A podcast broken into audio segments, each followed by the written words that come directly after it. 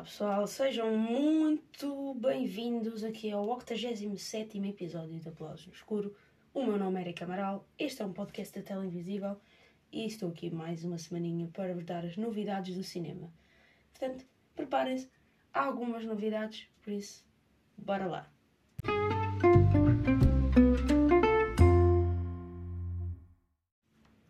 Então bora lá ver aqui quais são as três desta semaninha. Vamos começar aqui pelo documentário Humberto Eco, a Biblioteca do Mundo. A biblioteca privada de Humberto Eco era um mundo em si, mais de 30 mil livros contemporâneos e 500, 1500 volumes antigos. David Ferrario colaborou com Humberto Eco em 2017 numa instalação sobre o tema da memória para o pavilhão italiano da Bienal de Veneza, reconstrói a relação do escritor e filósofo com os livros, por meio de entrevistas, material raramente visto e com a colaboração da família e amigos. O filme procura capturar o significado da ideia de biblioteca como memória coletiva do mundo. Ok, uh, temos agora aqui também Um Amor na Escócia. Uh, Phil, um robusto homem de meia idade, sofre um derrame cerebral que o faz perder a memória.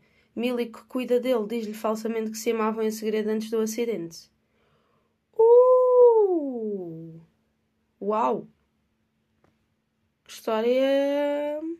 coisa, né? Um bocado coisa. Uh, vamos agora aqui a um filme de animação para quebrar um bocadinho aqui o, o drama, não é? Um, Os Super-Heróis da Selva 2. Um, quem é chamado para o resgate quando um misterioso super-vilão cobra a selva de espuma cor-de-rosa que explode em contacto com a água. Os Ases da Selva. A menos de um mês da estação das chuvas, começa a corrida contra o tempo, do Polo Norte ao Extremo Oriente, atravessando montanhas, desertos e oceanos.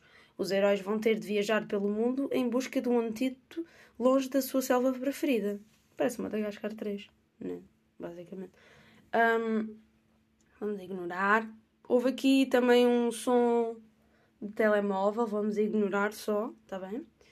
E vamos agora uh, aos dois maiores destaques de, desta semana.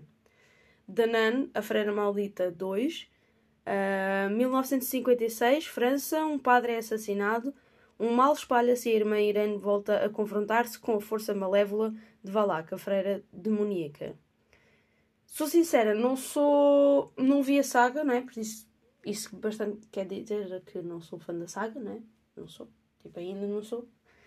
Uh, mas confesso que já vi trailers assim e não desgostei. Portanto, talvez me converta a esta religião que é a saga de, de Conjuring.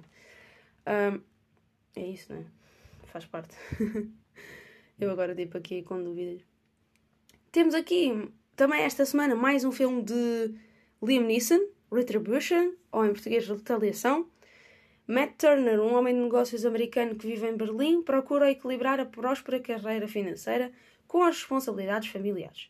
Uma manhã, ao levar os filhos à escola, Matt recebe um telefonema. Uma voz misteriosa avisa de que o seu automóvel está armadilhado com explosivos e explodirá a menos que execute um conjunto de tarefas. Forçado a uma perseguição a alta velocidade pelas ruas da cidade, Matt tem de seguir as instruções cada vez mais perigosas do estranho numa corrida contra o tempo para proteger a família e desvendar o mistério que se desenrola ao longo do dia. Gostei, vou ver, provavelmente. Ao cinema não sei, uh, mas fiquei interessada e bastante curiosa acerca deste filme. Portanto, vamos lá. Vou-vos falar de um filme que vi, vá, que revi, mas eu não me lembro de ter visto. Portanto, preparem-se para uma boa história. Até já!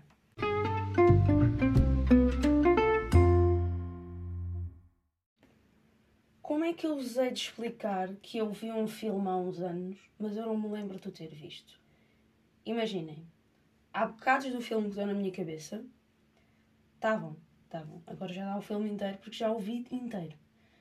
Porque basicamente o que é que aconteceu? Isto foi numa noite de universidade, eu não estava bem, não é? imaginem porquê, um, eu vi o filme. Porque uma pessoa me disse para eu ver o filme. E disse, ah, é curtinho e. coisa. Eu acabei de ver o filme, tipo, adormeci em várias partes, estava uh, a olhar para o vazio em muitas e dei por mim, tipo, a lembrar-me só de pedaços da cara do Ryan Gosling e de bocados com carros. Portanto, já podem imaginar que o filme é o Drive, mas desta vez eu finalmente decidi ver o filme inteiro para poder dizer, sim senhora, que belo filme. E é verdade, estamos perante um filme incrível e que, epá, que traz. Um, é um filme de ação sem ter ação. Okay? Quer dizer, ele tem ação, mas maioritariamente não é um filme de ação. É mais um drama, thriller, não sei se é o, o termo certo, mas sinto que há ali um suspense intenso durante o filme todo. Temos coisas a serem reveladas ao mesmo tempo. Temos um gajo que basicamente é um simp por uma gaja e faz tudo. Uh, tipo, este filme só culmina num, num, numa loucura completa por causa dele gostar desta pessoa. Portanto, é, é, é mesmo brutal. Nível visual, pá, sem qualquer tipo de repreensão. Nível de atuações, igual. E a nível de música, adoro.